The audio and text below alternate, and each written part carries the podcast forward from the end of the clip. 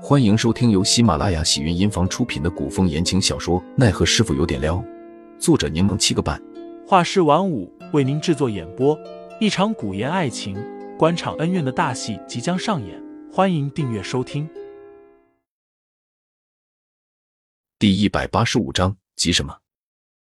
武义为却突然开枪道：“世子爷礼贤下士，求贤若渴，广招门客，吸纳各方有识之士。”喜爱结交各路英雄好汉，今日正巧各位汇聚一堂，世子也有求财之心，不知各位有何想法？一时间，众人脸上表情皆变。雷旋风最先发声，他问道：“听武山主这意思，武山主已是世子爷的人了。老夫不过做个中间人。”武义为笑了笑，并未亲口承认，但也没否认，只是说道：“如今江湖各派。”哪个不是暗中投靠朝廷各种势力？近期江湖动荡，又要举办武林大会，选举武林盟主。各帮派表面平和，实则暗地里争斗不断。各位都是江湖中的青年翘楚，就不想背靠大树，也好为自己谋个好前程。雷旋风虽然不似陈云斌那般直接，不够圆滑，但在这件事的立场上十分明确。实在抱歉，雷霆门虽不是什么江湖名门。但家父曾在三叮嘱，不允许我攀附权贵，结交朝廷势力。武义为抬手道：“雷少侠，先不要拒绝。世子爷为人宽厚，待人诚挚。在场各位军师少年才俊，只要愿意投靠世子爷，荣华富贵，香车美人，应有尽有。”武义为说着，眼神示意了下。刚刚那些跳舞的美人们立马围在了众人的身边。雷旋风推开投怀送抱的美人，说道。抱歉，是雷某不识抬举了，还请世子爷不要见怪。今日扰了世子爷的雅兴了，雷某便先行告退。雷旋风想离开，却见外面围了一层乌头山的弟子，个个都戴着面巾，手上满是武器与毒物。陈云斌见状，也不管汪朝玉的身份，直接拍案而起：“哈，武山主，这是什么意思？”武义为面上还是一派温和笑意。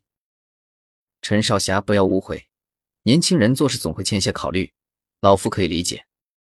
老夫特意为各位准备了房间，不如大家先回屋休息，待考虑好了再回去也不迟啊。齐远志低声笑了笑：“武山主，这是要将我们软禁于此吗？”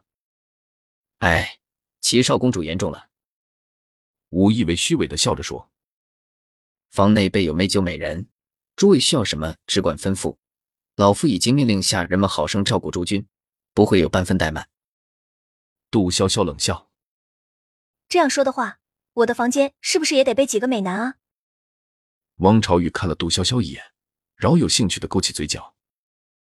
此等场面，赵雪玉未显半分慌乱，她脸上依旧带着笑意，从容镇定的说道：“武善主，世子爷，此事讲究你情我愿，哪有强买强卖道理？”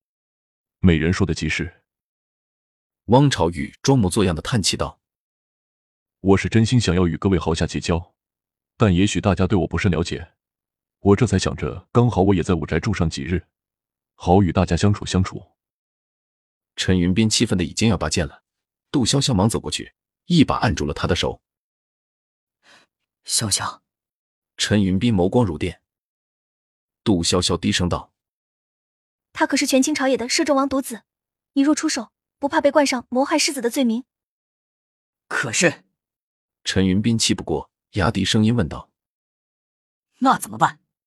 杜潇潇看了眼还端坐在原地的凌寒，他直接走过去，将对方身边的舞女一把拉开，然后便眼神冷厉的望着凌寒身边的另外两个女子。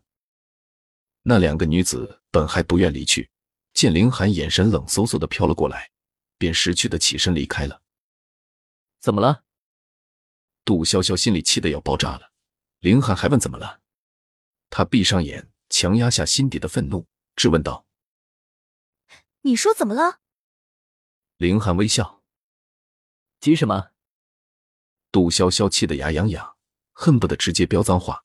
他使劲掐了把凌寒的大腿，见人疼得微微蹙眉，心情稍急。急什么？你在这里被美人环绕，已经晕了是吧？林大公子，回回神。现在不是春心泛滥的时候。凌寒一本正经：“是他们自己突然贴上来的，我何时春心泛滥了？”我懒得说你，回去再跟你算账。杜潇潇没好气的说道：“我问你，咱们现在怎么办？”凌寒嘴角勾起，问：“你觉得吴君彦这人怎么样？”